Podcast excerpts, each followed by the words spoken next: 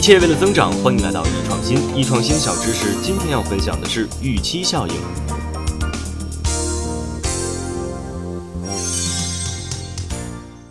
有一个大家耳熟能详的广告语：“大家好才是真的好。”甚至在人际交往当中啊，也常常用到这句话来调侃。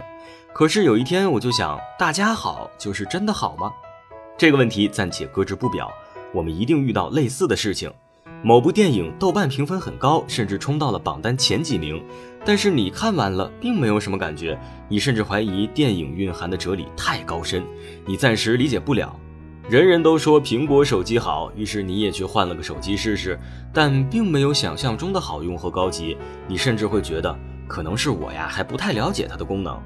但其实真的是这样吗？我们再来看这样的一个实验。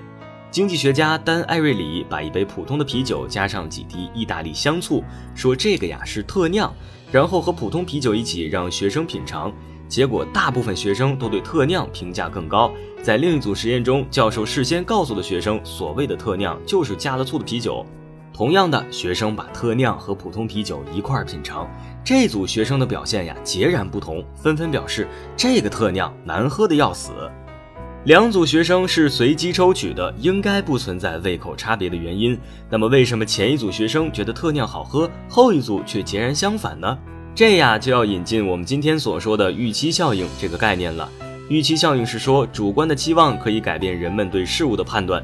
人们的喜好有时并不是根据实际体验来的，而是预先设定好了答案。你听到的是你想听到的，你看到的其实也是你希望看到的。预期可以来自已有的认知、他人的评价、权威的意见、公众的舆论等等。一旦被自己接受，那后续的行为就会受预期的影响，沿着预期的方向发展。预期效应除了在生活中随处可见，在企业经营上更是频繁见到它的身影。比如，品牌塑造能够带来更好的预期。有人做了一个有趣的实验，哈，在不告知品牌的情况下，让实验者选可口可乐和百事可乐哪个味道更好。结果呢，超半数的人选择了百事可乐。可是当告知品牌的情况下，因为可口可乐的品牌知名度比百事可乐要高，所以绝大多数人认为啊，可口可乐好喝。这就是品牌带来预期效应，大家认为好，所以你也认为好。除了品牌之外，还有诸如价格、宣传等方式都能带来消费者的预期效应。比如五十块钱的感冒药和五块钱的感冒药。一般来说，五十块钱的感冒药给人更高的预期，能够更快的痊愈。比如在宣传别墅的时候，什么意大利名师设计，什么聘请英国的管家，你即使住进去啊，就这些并不敏感，不过是在提升你的预期效应。好了，今天我们就分享到这里，下期见。